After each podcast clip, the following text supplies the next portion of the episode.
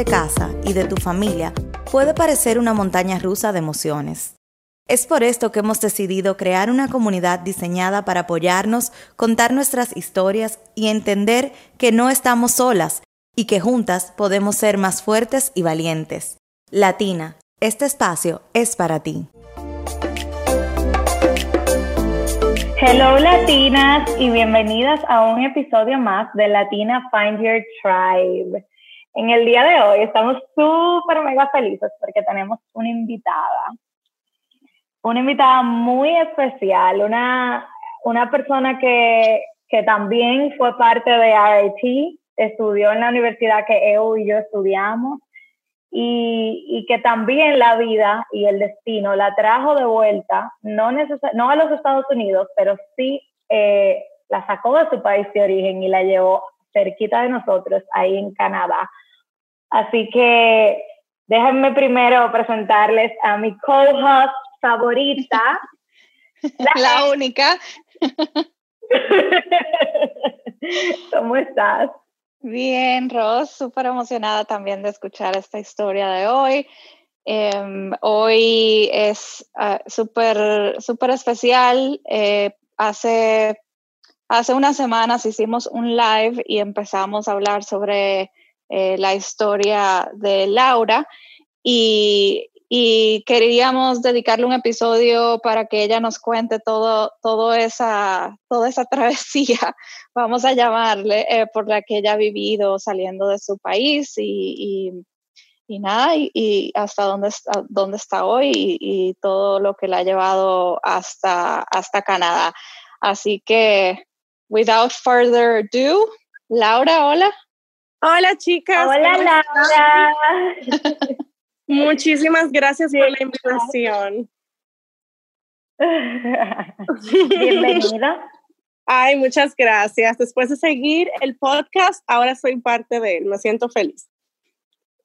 Ay, así mismo, es la idea. Qué bueno que, que, que te pudiste identificar con, con, los temas que hablábamos. Y nada, así como bien dijiste, ahora es tu turno. Queremos que tú nos cuentes un poco de ti, de tu historia, cómo fue que llegaste eh, Aquí, como dijo Evo en el episodio pasado en el que grabamos live, más o menos se contó brevemente, pero no es lo mismo cuando lo cuenta como que uno mismo. O sea que queremos escucharte. Cuéntanos cómo fue que por segunda vez llegaste aquí a, bueno, llegaste a Canadá. Ah, bueno, yo creo que vamos a decir Norteamérica, ¿verdad? Porque somos vecinas, estamos como a tres horas de distancia en carro. Yo vivo bien cerca de la frontera. Yo vivo en London, Ontario, que es al sur de, de la provincia de Ontario, por eso digo que estoy súper cerca, estoy como hora y media de Buffalo. Y nada, eh, el hecho de yo salir de mi país por segunda vez vino como consecuencia de la primera vez. Yo recuerdo cuando yo tenía 22 años, que estaba recién graduada de la universidad, que yo dije, ok, ya me gradué. ¿Y ahora qué falta?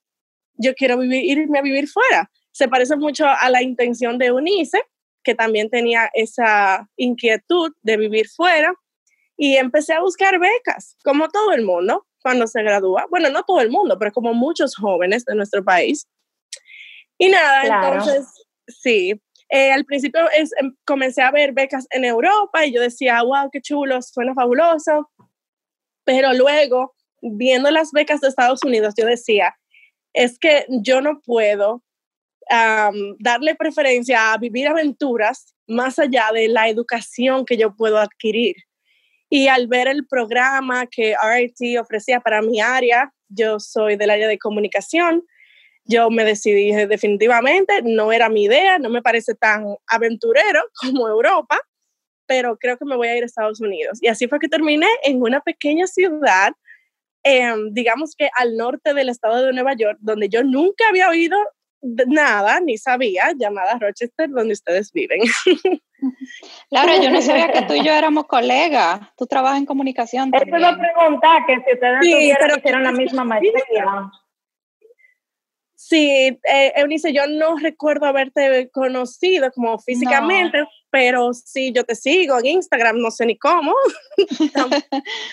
Y sí, yo sabía quién tú eras, pero yo no, no te conocía tampoco. Ahora con el podcast y como que ya entablamos una, una conexión. Exactamente, pues sí, yo, eh, bueno, mi carrera base es periodismo, eso fue lo que yo estudié en Santo Domingo, en la Universidad Autónoma, donde mi mamá es profesora.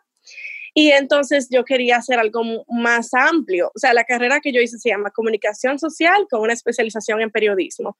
Y luego entonces, cuando me fui a IT, es la misma maestría que tú hiciste, Communication and Media Technologies. Y nada, sí, mucho más general, sí, exactamente. Entonces, nada, estuve ahí por un año y medio, fue una experiencia maravillosa, yo aprendí mucho académicamente, pero también aprendí mucho de mí y eso ustedes lo saben que es así porque lo han vivido. Tanto, ¿qué tanto tú puedes aprender, sobre todo de ti mismo, enfrentándote a nuevas circunstancias donde tú dependes de ti, donde todo depende de ti? Eso a mí me abrió los ojos muchísimo. me abrió los ojos. Al principio, yo recuerdo que yo llamaba a casa y en vez de, de hablar con papi y mami, yo con quien más hablaba era con la señora de servicio porque ella es parte de mi familia, tiene muchos años en casa y yo le decía, Judy, yo te extraño tanto. Y ella, pero ¿cómo va a ser a mí? ¿Cómo va a ser a mí? Pero tu papá y tu mamá, yo no, no, no. Una curva de aprendizaje muy, muy amplia y, y, difícil porque la carga académica, que no era más que la UAS para nada, pero era, señor, en otro idioma. Sí, yo sentía que claro. al principio. Y cuando vi las calificaciones de mi primer semestre, yo dije, oh, wow, pero lo hice, ¿cómo? No sé.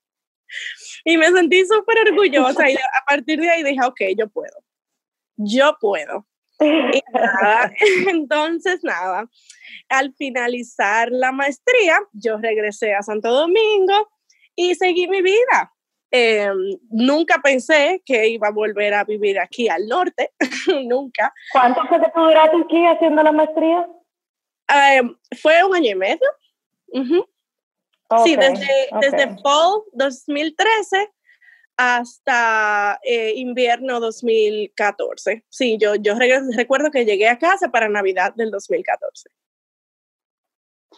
Ah, o sea, tú, tú llegando, y, digo, yo llegando y tú ya devolviéndote prácticamente. Exacto. Puede ser que por eso nunca como que coincidimos. Coincidimos.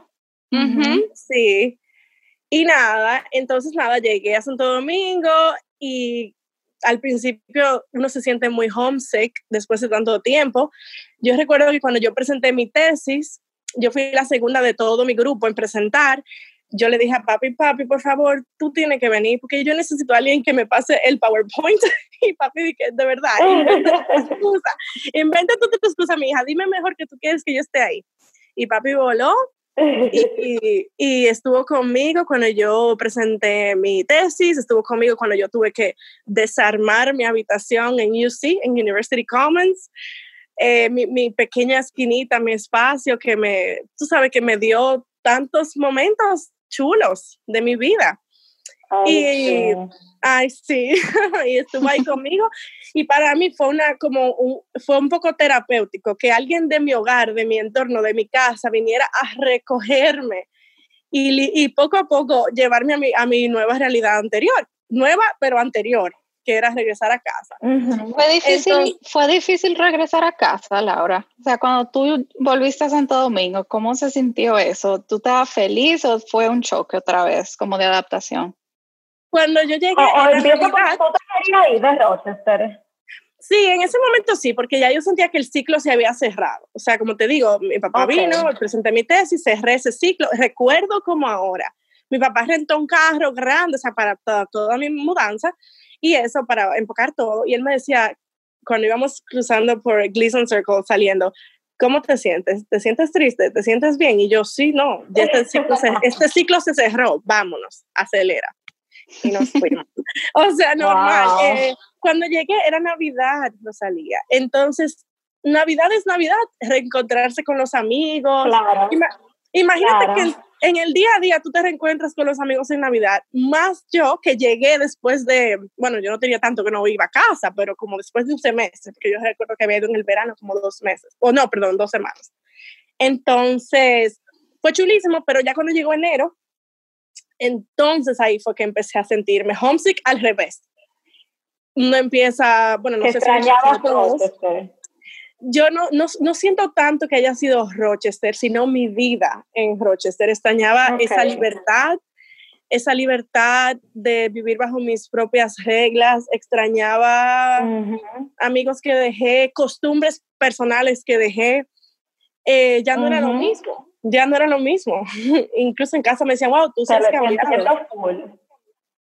Sí, entonces nada, ahí empezó obviamente la búsqueda de trabajo y conocí tanta gente, fui a tantas entrevistas y yo te digo, en ese momento yo tenía un poco de ansiedad, pero yo no debía haber tenido ninguna ansiedad porque ese fue, yo diría que el inicio de un, uno de los capítulos más productivos de mi vida.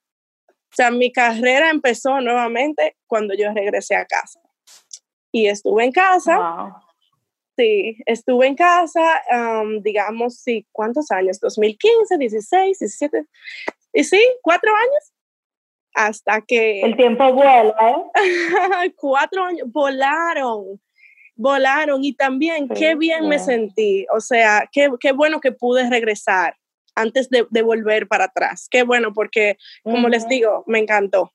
Fue una gran experiencia para mí y, y sobre todo poder poner en práctica todo lo que yo había aprendido durante la maestría, tanto académica, profesional como personalmente.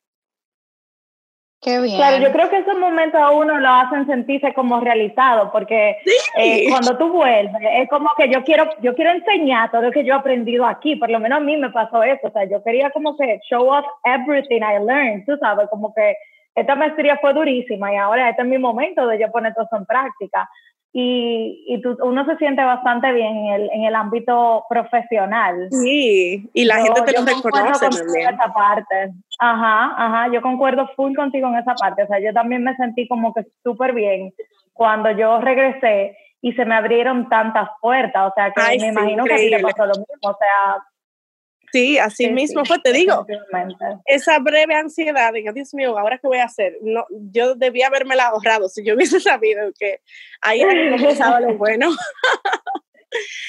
y nada, entonces ahí viene la segunda parte de la historia. A mitad de esos cuatro años que yo estuve en casa, se me presentó la oportunidad, yo, en un paréntesis pequeñito, yo siempre trato de, de hacer algo académicamente, cada dos años o sea, un diplomado o lo que sea, pero algo para mantener mi cerebro girando, que no sea todo trabajo, que sea también un poco aprendizaje, eh, un poco más pasivo.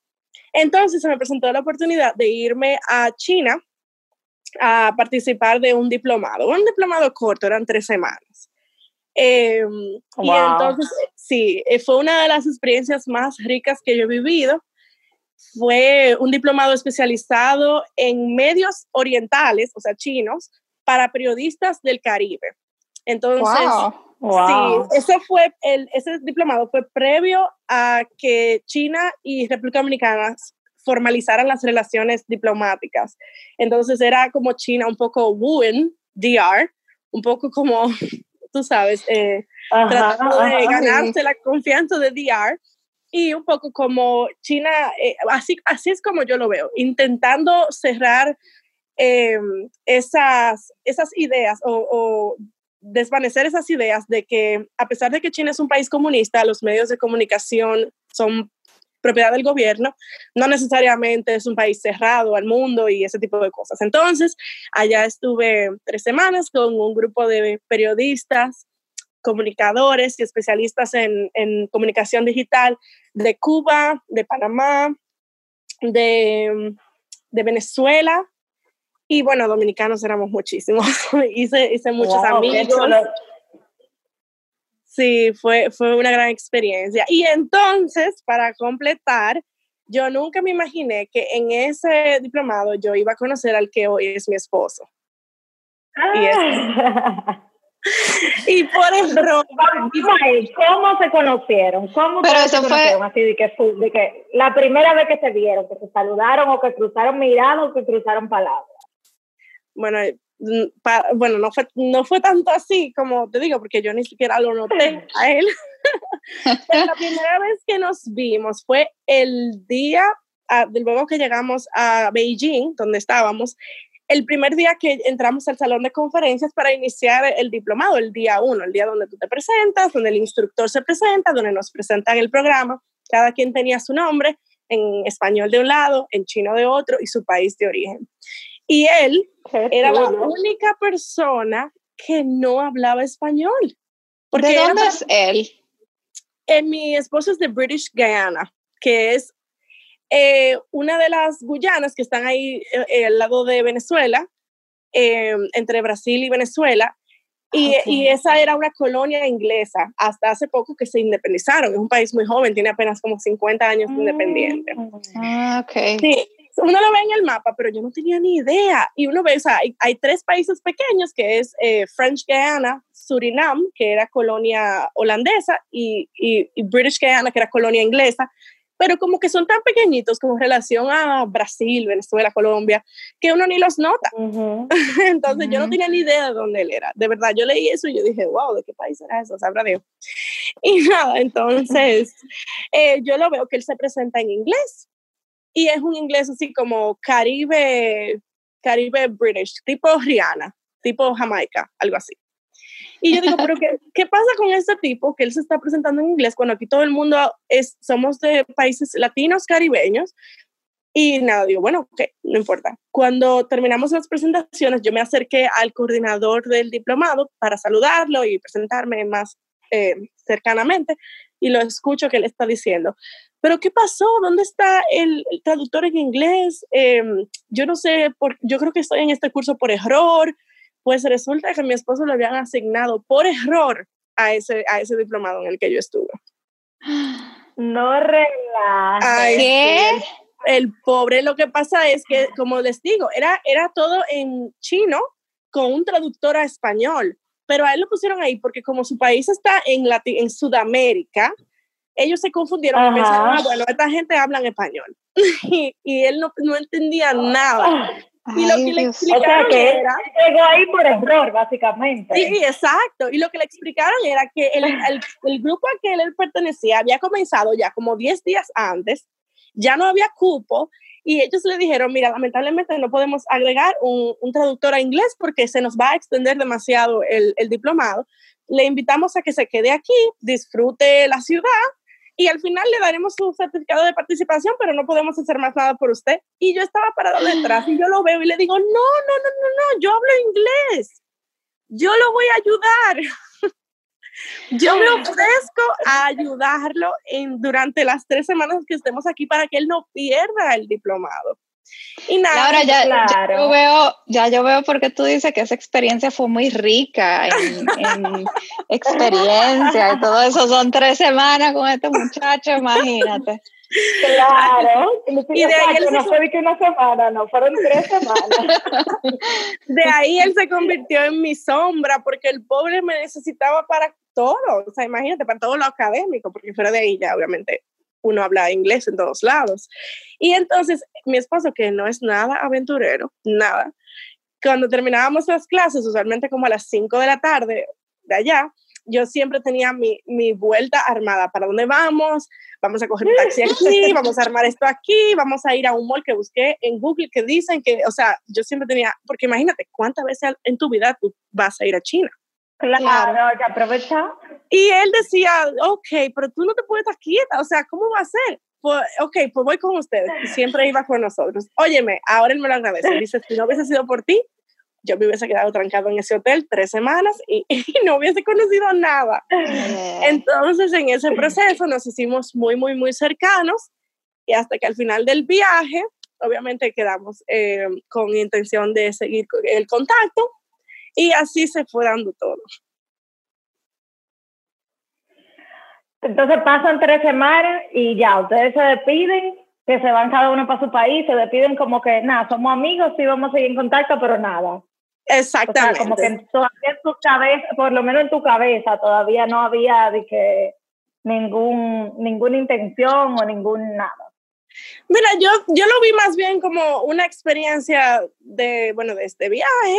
O sea, yo entendía, o sea, sí, obviamente habíamos ¿qué te digo? O sea, era obvio que nos gustábamos ya hasta el final de las tres semanas, porque imagínate, conversamos tanto y compartimos tanto, pero yo asumí, bueno, cada quien va a volver a su vida y en ese momento mi trabajo era muy absorbente, entonces yo asumí, y el de él también, yo asumí, ok, yo no me voy a hacer como ilusiones, porque además yo tengo mi vida, él tiene la de él, tenemos muchas cosas en casa y simplemente nos... Em, nosotros eh, hicimos el esfuerzo de volar juntos, o sea, de, el, cambio de asiento y todo, porque son 14 horas, o sea, no exactamente allí. Wow, sí. Entonces volamos juntos, el vuelo se nos hizo mucho más corto, gracias a Dios, porque el vuelo hacia allá fue horrible, son muy, muy largos.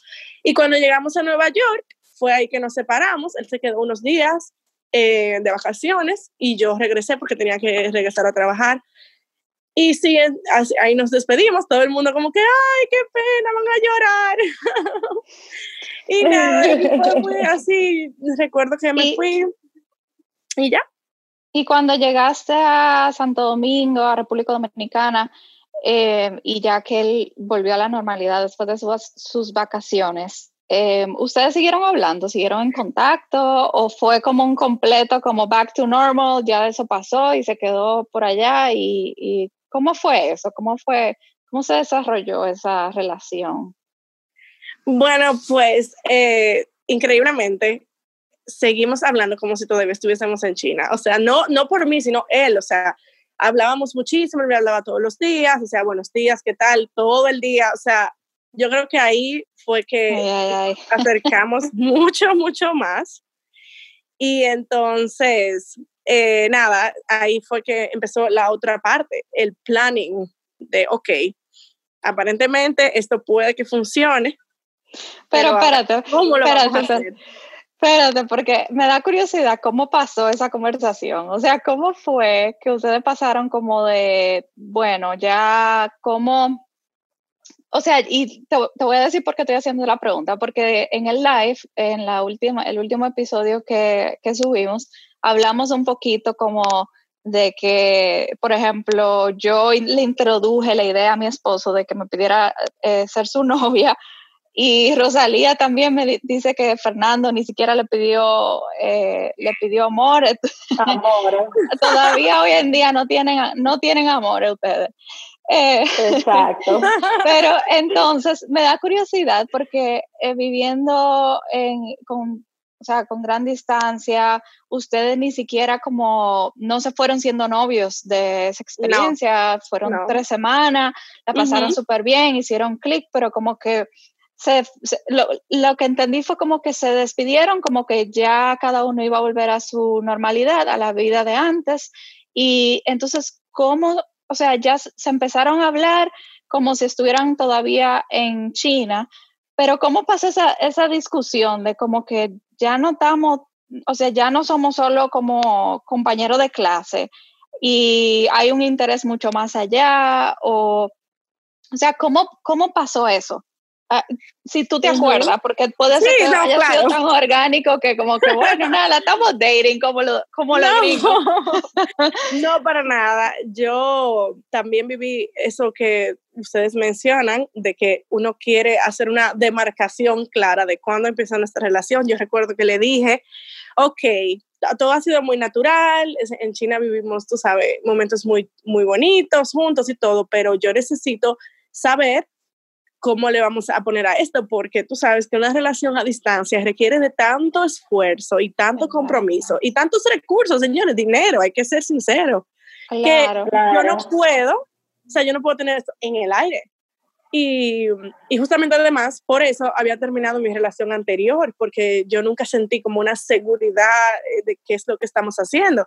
Y entonces él me dijo, ok, no te preocupes. Y justamente un mes después de haber llegado, me parece que fue, no, no estoy muy clara, él me envió un video pidiéndome que fuera su novia.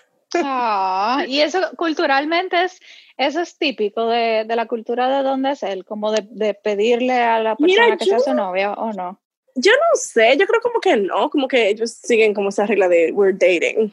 Yo, porque ellos son muy, muy anglosajones, o sea, no sé.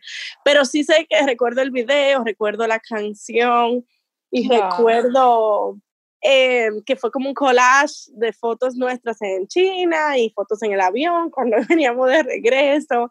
Y al final él sale pidiéndome que, que sea su novio. Yo dije, ok, ahora sí, ya podemos con fe determinar para dónde es que vamos en esta relación.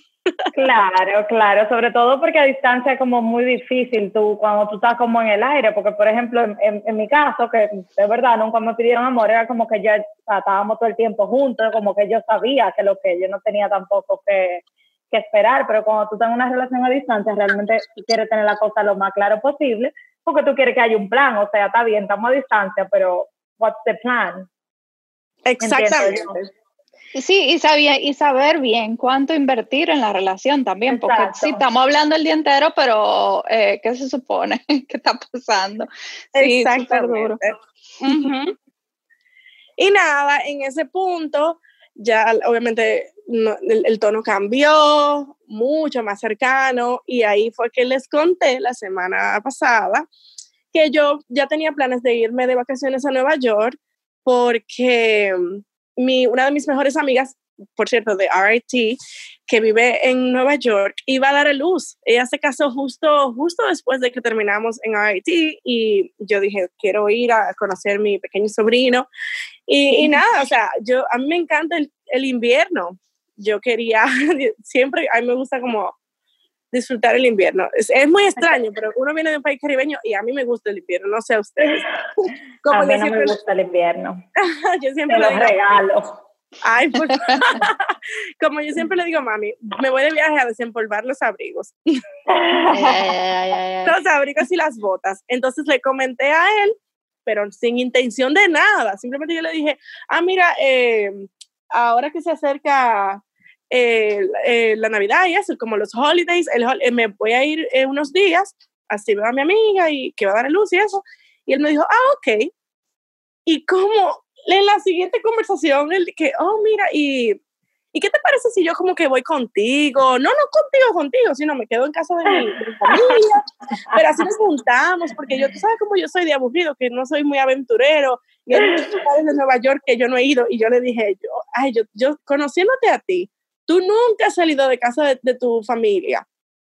Siempre te quedas ahí.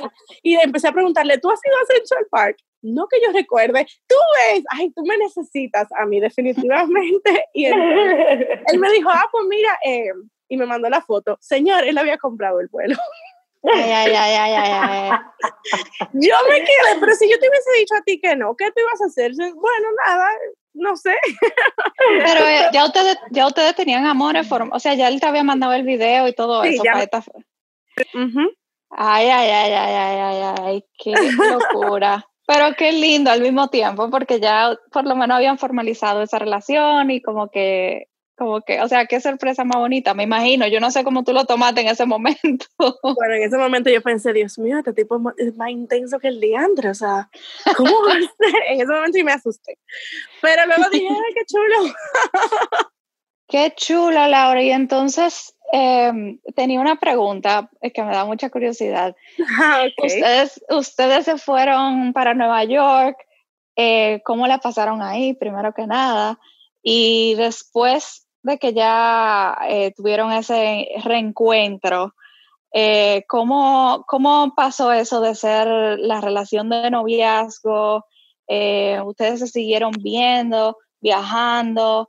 y, y o, o, sea, ¿cómo, ¿cómo desarrolló eso hasta que él te pidió matrimonio? Porque entiendo, por lo poquito que hablamos la semana pasada, que ustedes no se casaron viviendo en un mismo país. Entonces, nada, te hice como cinco preguntas en una, así que desarrolla. Vamos a ver, vamos a ver. Bueno, lo primero es que reencontrarnos en Nueva York fue, no sé, no, yo no tengo palabras para describirlo, porque fue como, como esto es real, como que tú sientes China está súper lejos, pudo haber sido un sueño, quizá me lo inventé, pero es ahora real, real.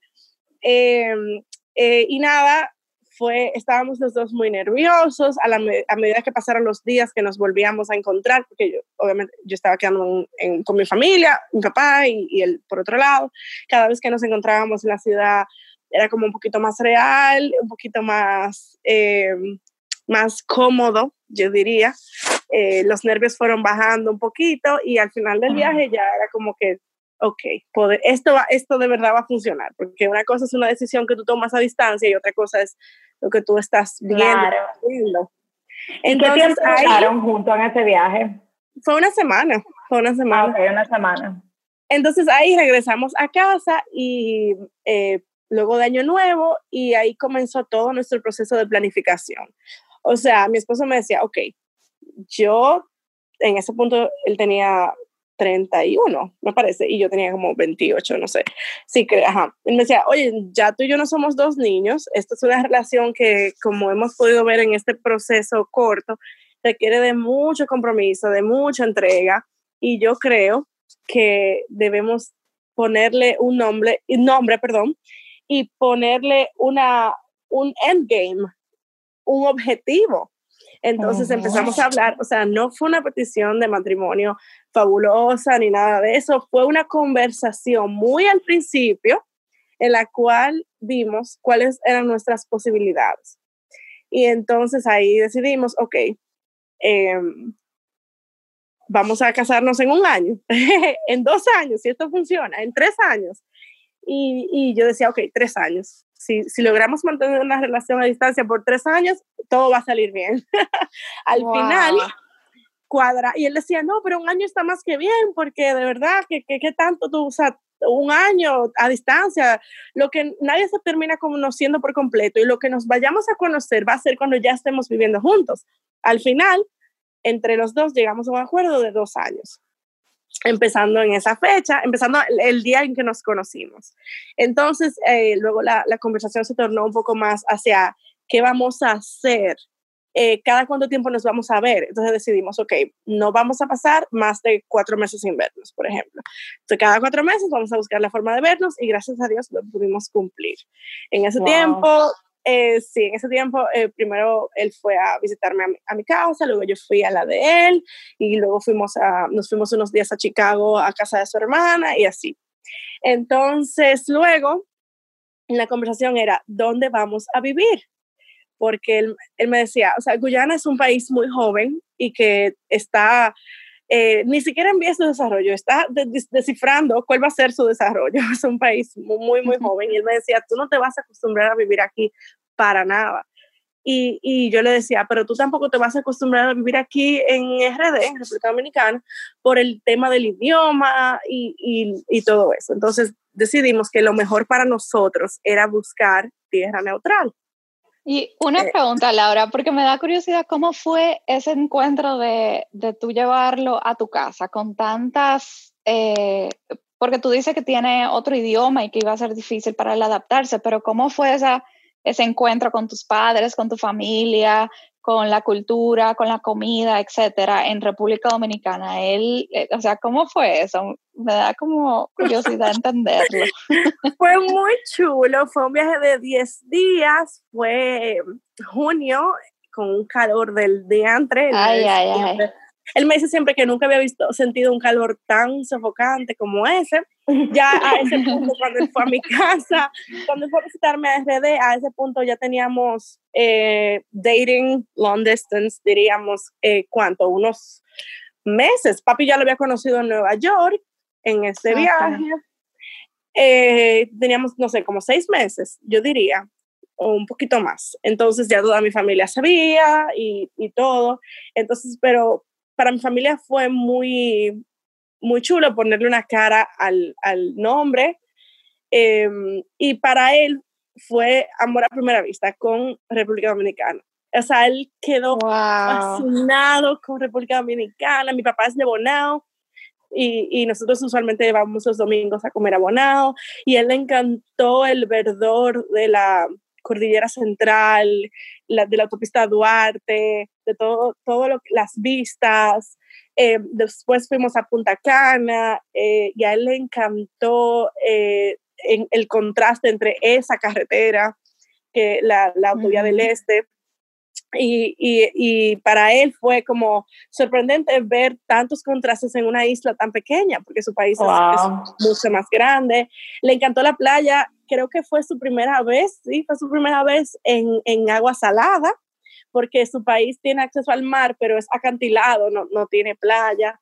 Y él se enamoró del país, se enamoró, pero al mismo tiempo me dio la razón y me dijo, es cierto, para mí sería muy difícil sobrevivir aquí, aunque yo logré aprender español, porque imagínate, mucha gente habla inglés también, pero un tema cultural, o sea, la, la, comida, aunque a él le gustó mucho, es muy diferente a la comida que comen en su país, porque la comida en su país es muy, muy sazonada, muy picante. Eh, como su país fue colonia inglesa, ellos tienen una población de la India que también eh, fueron llevados allá y eso ha influido mucho en cómo ellos comen y, y es muy, muy diferente.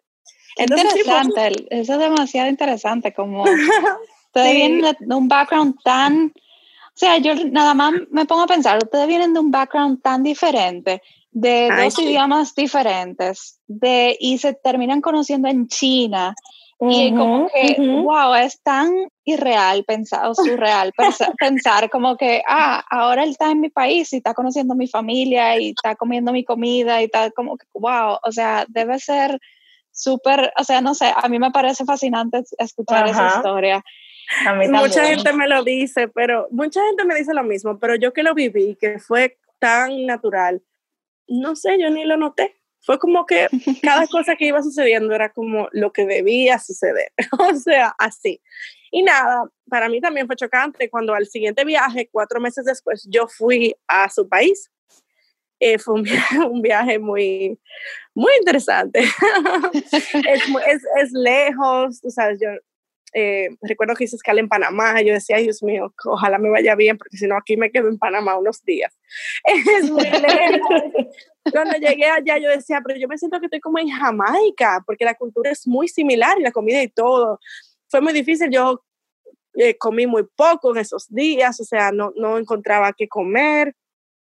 Eh, al final yo terminé cocinando muchos días para mí porque de verdad no, eh, sí te digo, les digo que pude apreciar mucho más mi país porque pude ver otro país que no tiene tantas facilidades como el nuestro, no tiene tanta eh, influencia del, del, comercio internacional, o sea, es, es, es, muy local todo. Entonces, por ejemplo, hasta en China, obviamente China es un país enorme, con mucho comercio, nosotros tuvimos problemas para comer porque la comida es nada que ver con la comida china norteamericana que uno conoce aquí, es muy local, pero tú consigues un Pizza Hut en una esquina y ya, se resuelve el problema. Pero estando allá era todo como que muy local. Eh, y nada, fue, fue un challenge. Y yo decía, wow, imagínate esto va a ser mi matrimonio. Vamos a ver cómo es. sí, conocer a su familia también fue un tema, así como chulo, porque ellos hablan un, habla, ellos, su, el idioma oficial de Guyana es inglés, pero ellos tienen un creol, eh, in, uh, Guyanese creole, que es muy particular y yo no entendía nada, entonces sus hermanas tenían como que, como que limpiar su inglés para hablar conmigo y fue al final muy divertido. Es un país muy verde. En, mi, en ese momento él trabajaba en el Ministerio de la Presidencia y en ese viaje todo el mundo tenía mucha curiosidad de saber quién yo era, o sea, quién es esta muchacha que él conoció, eh, Orlando conoció en China y que ahora eh, ha cambiado su vida. Y la, primera dama, que es una de las personas en, en Guyana quien, con quien él trabajaba, se interesó mucho en conocerme y me recibió en su despacho. Muy amable. Sí, ellos, en ese momento ellos eran la familia muy unida ahí en, el Ministerio de la Presidencia, porque es un país pequeño, o sea, no tanto, no en territorio, sino en, en habitantes. Y ella fue muy amable conmigo y recuerdo que ella me dijo, Guyana necesita gente joven como tú, nos encantaría que tú vinieras a vivir para acá. Y yo en mi mente, ay, gracias, gracias pero obviamente yo no dije nada, pero yo decía gracias, pero no, nosotros estamos pensando en tierra neutral. Y yo, bueno, ¿cómo va a ser este proceso? Y nada, entonces paralelamente comenzamos nuestro proceso para emigrar aquí a Canadá un proceso largo, pero que creo que nos, nos, nos hizo aprender mucho del uno al otro. Él me dice, tú eres, tú eres una control freak, tú eres una persona que, que llevas todo, todos los procesos paso a paso, como tomando notas y no sé qué. Él es más, un poquito menos estructurado en ese sentido. Y, pero logramos encontrar un balance y al final todo salió súper bien. Entonces, nada, nos casamos allá en RD con toda mi familia. Eh, la mayor parte de su familia, no, la mayor parte, la, su familia más cercana estuvo allá con nosotros. Estuvieron unos días allá en, en República Dominicana, les encantó el país, les encantó todos los colores que tenemos, todo, quedaron fascinados. Y luego, mes, ¿Mm? disculpa. ¿Cuándo, ¿Cuándo ustedes llegaron a Canadá? O sea, ¿en qué, en qué, hace qué tiempo tú taquilla? Um, yo llegué en noviembre. Ya estamos Ok. Ok. Entonces, sí, ¿alguno de los dos llegó con trabajo o, o los dos llegaron como, cuál fue el plan? No, nosotros eh, decidimos, como, bueno, decidimos, no, es, es la realidad vinimos a comenzar de cero. Nosotros vinimos, Rosalía, un mes y medio después de nuestra boda. Cuando nosotros nos casamos, él tuvo que regresar a Guyana porque tenía todavía que terminar su contrato de trabajo. Entonces, en esos días que él estuvo allá, yo los tomé para empacar, para, ya yo había renunciado de mi trabajo, los tomé para reorganizarme, empacar, hacer todas esas cosas que uno necesita hacer cuando se va a mudar del país y no va a volver. Y entonces, nada, nos reunimos nuevamente en Nueva York, yo con todas mis maletas, como el que se va a mudar, y él como con dos maletas, y yo, pero en serio, tú te vas, pero cómo así?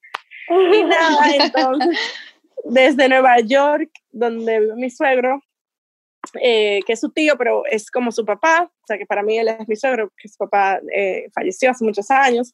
Eh, desde Nueva York, mi suegro nos llevó al aeropuerto, nos, despidió y nos dijo buena suerte. Yo también llegué aquí a Estados Unidos desde Guyana en la edad de ustedes. Se cortó. Laura, yo creo que te pusiste en mute. Oh, wow. Perdón, ¿dónde quedé? No, tranquila, tú, tú dijiste que tu suegro eh, llegó a la edad, que, yo, que tu suegro te estaba diciendo como que mucha suerte, eh, yo también llegué a la edad de ustedes y ahí se cortó. Ok, eh, voy a comenzar otra vez de la parte de mi suegro. Mi suegro, quien, quien es el, el, tío de mi esposo, porque su papá murió hace, uno, hace muchos años, fue quien nos, nos llevó al aeropuerto y nos despidió y nos, nos digamos que nos despidió con, con, los mejores deseos, diciéndonos que sabía que nos iba a ir súper bien y que a la vez contándonos que él llegó a Estados Unidos a, la edad de nosotros y que, y que él sabe por los, los retos que la gente pasa cuando emigra, cuando emigra definitivamente, no como cuando uno va a estudiar, que uno está como en una pequeña burbuja. Em, y nos deseó lo mejor y así, aquí llegamos a principios de noviembre del año pasado. Laura, ¿y cuál ha sido el, el mayor reto de ustedes desde que ustedes bueno, Yo te diría que eh, es lo laboral, eso ya lo hemos hablado tú y yo, eh, porque uno, uno sale de su país con la idea clara de que voy a comenzar de nuevo y va a ser difícil. Pero tú lo dices, pero tú no lo sabes hasta que estás en ese Tú no lo procesas, es como que tú lo dices, pero tú no lo procesas. No lo procesas. Eh, para mí, eh, obviamente, la, el clima y la cultura no ha sido nada diferente porque es lo que les digo, yo estoy como a tres horas de ustedes, el clima es completamente el mismo. Para mí no es nuevo, culturalmente eh, me, los canadienses son muy, muy amigables, también son muy pasivos, son muy discretos. Eh, obviamente eso choca mucho con nuestra cultura, que es mucho más extrovertida, y yo como personalmente soy muy, muy extrovertida, pero uno aprende a bajarle el tono. Yo lo aprendí en Rochester, nuevamente aquí es lo mismo. Em, yo creo que una de las cosas que más te afectan es eh, lo mismo que ustedes siempre dicen, es esa falta de una comunidad y por eso cuando encontré este podcast dije, wow, yo creo que Rosalía y Eunice comenzaron este podcast, podcast por mí, porque de verdad yo lo necesitaba en ese momento. Eh, es muy diferente la vida porque, por ejemplo, mis vecinos en el edificio yo no los conozco, bueno, conozco uno, el otro día lo vi, pero no es lo mismo, no es esa calidez que los dominicanos y los latinos en general sentimos. Mi esposo... Yo tengo un año aquí, yo no lo conozco tampoco a lo mío, o sea que te entiendo perfectamente. Claro, entonces eh, yo veo un edificio enorme donde hay más de 100 apartamentos, entonces imagínate, es imposible, yo no, conozco a ninguno de los vecinos, pero mi esposo que viene de otra cultura, una cultura un poquito más como que mind your own business, para él eso es normal. Él me dice, pero ¿por qué tú sufres tanto? Porque tú no conoces a la vecina y yo, pero que ella tiene un perrito, yo lo oigo, yo quisiera conocer al perrito. Y él me dice, pero ¿cómo va a ser? O sea, cálmate, no, no, deja a la vecina tranquila. Entonces, eh, muchas cosas que para mí son retos, para él no lo son. Por ejemplo, nosotros todavía no tenemos carro. Esta es la primera vez en 11 años que yo no tengo un carro. Para mi esposo es algo normal, como que tú naciste con carro. No, entonces, ¿cuál es el punto? ¿Y cómo es el transporte allá? ¿Cómo funciona el transporte donde ustedes están? Yo vivo en, como dije al principio, en London, Ontario. Es una ciudad pequeña, tiene menos de medio millón de personas y es, el transporte es autobús no es como un subway ni nada parecido. Pero, es pero es autobús como aquí, como en Rochester, que pasa uno cada 20 horas o es, okay. Es un auto, bueno, se retrasa bastante, pero usualmente yo busco en Google Maps los horarios y se retrasa bastante, pero, pero en general es somewhat accurate, es más o menos. Eh, no es terrible, pero tampoco no es el mejor servicio de transporte que hay. Entonces, para él, por ejemplo, al principio él siempre me dice, Laura, ¿por qué es que tú hablas tan alto? Tú no me tienes que contar esto para que el autobús entero lo oiga. Y yo dije, pero yo no estoy hablando alto, ¿y qué es lo que pasa? él es que nosotros de latino hablamos alto. Entonces él me, siempre me dice, Laura, nueva regla, no vamos a hablar de asuntos personales en el autobús. Y yo, pero eso no era personal, pero para ti era de personal. Y yo, wow, diferencias culturales. y así ha sido todo. Entonces, hay muchas cosas que para mí, como les digo, son un reto, para él lo más normal del mundo. Eh, pero yo les digo algo que para mí ha sido mágico. La mejor idea de, que nosotros se nos pudo haber ocurrido fue encontrar tierra neutral, porque eso nos ha unido tanto. O sea, yo siempre escucho a la gente que dice, el primer año de matrimonio es el más difícil. Pero en esta circunstancia tan especial en que él y yo estamos, somos un equipo porque no tenemos a más nadie. Es la única gente que yo conozco aquí. somos un equipo y eso nos ha unido tanto. Es como que us against the world, o no the world, pero against London.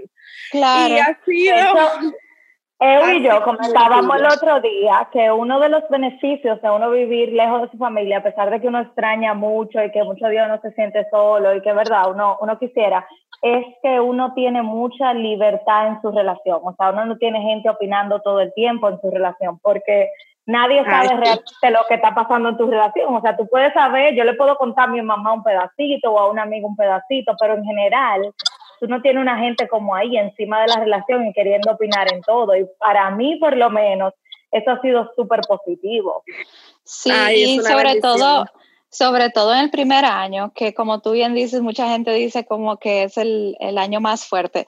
Para mí sí fue fuerte en el tema de adaptación, pero, eh, y creo que lo comenté en otro episodio antes, eh, pero fue esa, esa adaptación nos permitió a Jorge y a mí como tomar decisiones en conjunto como pareja y que y esas decisiones forman la base y la estructura del resto de, de, de forever, ¿verdad? Eh, matrimonio. Entonces, estar así lejos de casa como que tiene ese beneficio de que uno no, uno no está hablando eso con mucha gente, la gente no está como, y, y esto dos, ¿por qué no salen? ¿Por qué esto? ¿Por qué lo otro? Opinando y uno, uno exacto. Así que me identifico demasiado con ese Us Against the World, porque ahora mismo ya no hay nadie que venga a comentar en que, eh, ah, no, pero tú haces esto diferente, porque tú lo haces así? No, yo estoy muy clara de por qué Jorge y yo tomamos la decisión de manejar nuestras, nuestra, eh, nuestro matrimonio de tal forma y nosotros sabemos por qué lo hicimos y las cosas cambian y todo, pero eh, tenemos nuestra, nuestra foundation, como eh, la estructura, ya como organizado, tú sabes. Y eso a mí, eh, o sea, tú no lo pudiste haber dicho mejor. Sí, es una sensación muy, muy chula. Yo no me lo esperaba, de verdad que no. y nos ha permitido crecer mucho como pareja en poco tiempo. Yo siento, y te lo digo porque le he hablado con otras amigas y yo siento que el, el, estado en el que estamos nosotros ahora, el nivel de desarrollo de nuestro matrimonio, es como si tuviéramos mucho más tiempo casados.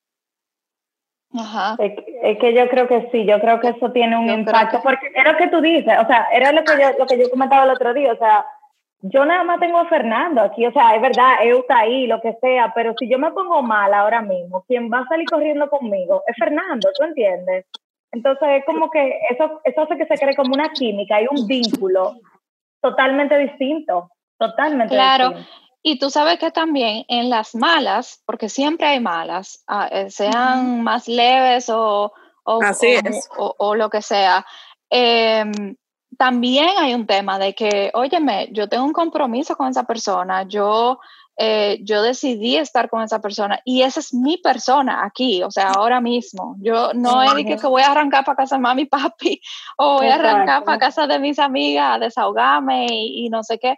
Óyeme, em, aunque obviamente tener una, una tribu de apoyo, claro, eh, e, es súper importante, también eh, desarrollar su relación y saber eh, tener un poquito de tolerancia, eh, manejar las emociones con, el, matrimonio.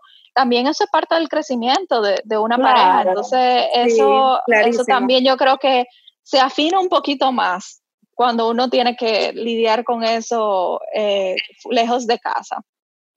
Totalmente, yo estoy totalmente de acuerdo. Yo creo que yo creo que, que, una de las ventajas mayores definitivamente de la relación a distancia es que hace que el vínculo se fortalezca más. Cuando, que cuando tú estás en tu lugar de origen o rodeado de mucha gente, mucha gente se toma el derecho de opinar. Eh, definitivamente, o sea, creo que eso... Y algo... aquí las tres, creo que eso ha sido positivo en las tres. sí, algo que también para mí ha sido muy muy chulo ha sido que uno, después de una relación a distancia, como nosotros, que duramos dos años, uno disfruta mucho más las pequeñas cosas porque uno no las tenía cuando estábamos a distancia. ¿Cómo que, por ejemplo? ¿Cómo? Dame un ejemplo. ¿Qué te digo? Mi esposo diría, nah, tú te estás inventando eso, pero hasta fregar juntos. que no podía ser, o sea, yo siempre, él siempre me decía, ¿qué tú haces fregando los platos de la cena con, con, con el WhatsApp abierto?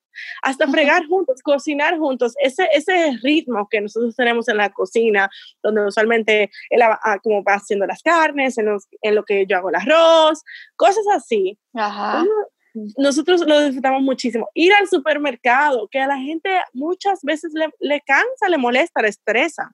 Para nosotros eso es una bendición porque durante dos años no pudimos estar así de cerca. Ay, Laura, de verdad que, que, tu historia ha sido tan refrescante de escuchar. Me encantó eh, cómo tú lo cuentas de una manera tan positiva, eh, tan, óyeme, y yo no, no lo digo de mala manera y espero que no se tome de mala manera, pero es como todos los odds, todo, todos los ingredientes que ustedes pusieron en esa historia, era como para que no funcionara. y al final, o sea, y al final, mira cómo, o sea, qué tan linda la historia de ustedes, eh, cómo han aprendido a convivir, cómo se han planificado, cómo han llegado eh, a, ya desarrollar eh, su relación mudándose cada uno a una tierra neutra, como tú le dices. O sea, me encanta escuchar eso y me encanta ese compromiso que, que se siente de parte de ustedes a que funcione. Eh, a pesar de que eh, nosotros normalmente, yo le decía a Rosalía, como normalmente en los episodios de, de Latina, la gente se identifica mucho con cuáles fueron los challenges y cómo salimos de ello. Y tu historia es, o sea, es tan refrescante porque a pesar de que ya están los challenges que uno se espera en una relación a distancia como la de ustedes, todos ustedes lo veían como cómo lo vamos a superar, cómo vamos a, llegar a la meta. O sea, y, o sea, yo soy planner, ¿verdad? Yo soy una super planner, pero ustedes lo llevaron al último nivel como para, para, porque lo que se quiere se puede. Y ese es la, como el mensaje que, que me encanta de, su historia. Y, nada, de verdad, muchísimas gracias por compartirla. muchísimas gracias por... Y te voy a decir una cosa, a mí por lo menos me has dejado una enseñanza muy linda. Yo, yo estoy de acuerdo contigo en que uno disfruta cosas como que antes parecían más tontas, pero si te soy honesta con esto de la cuarentena, como que muchas veces Fernán y yo nos encontramos como mirando para arriba.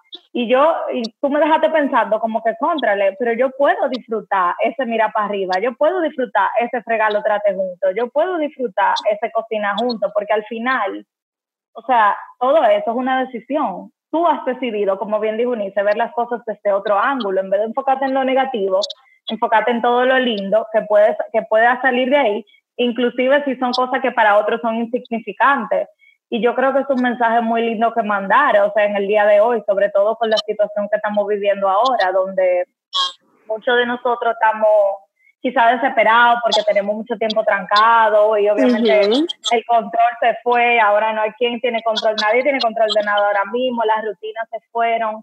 O sea que de verdad te agradezco porque tu historia, en mí particularmente, como que ha tocado fuertemente, o sea, me tocó las fibras por eso, porque yo siento que que debo de valorar más esas pequeñas cosas y esos momentos así pequeñitos que, que yo paso con mi, con mi esposo, eh, independientemente de todo. O sea que te agradezco muchísimo.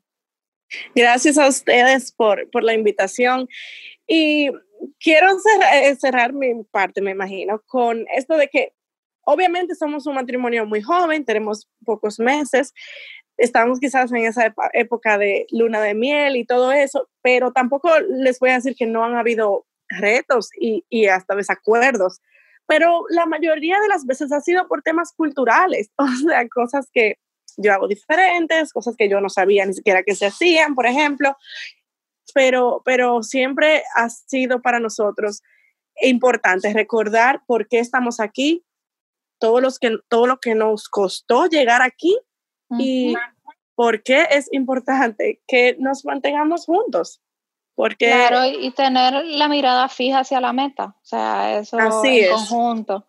Eso es lo importante. Eso, uno, esos challenges de, lo que, de los que tú hablas, eso, eso va a pasar, es la realidad. En cualquier matrimonio se, se encuentran.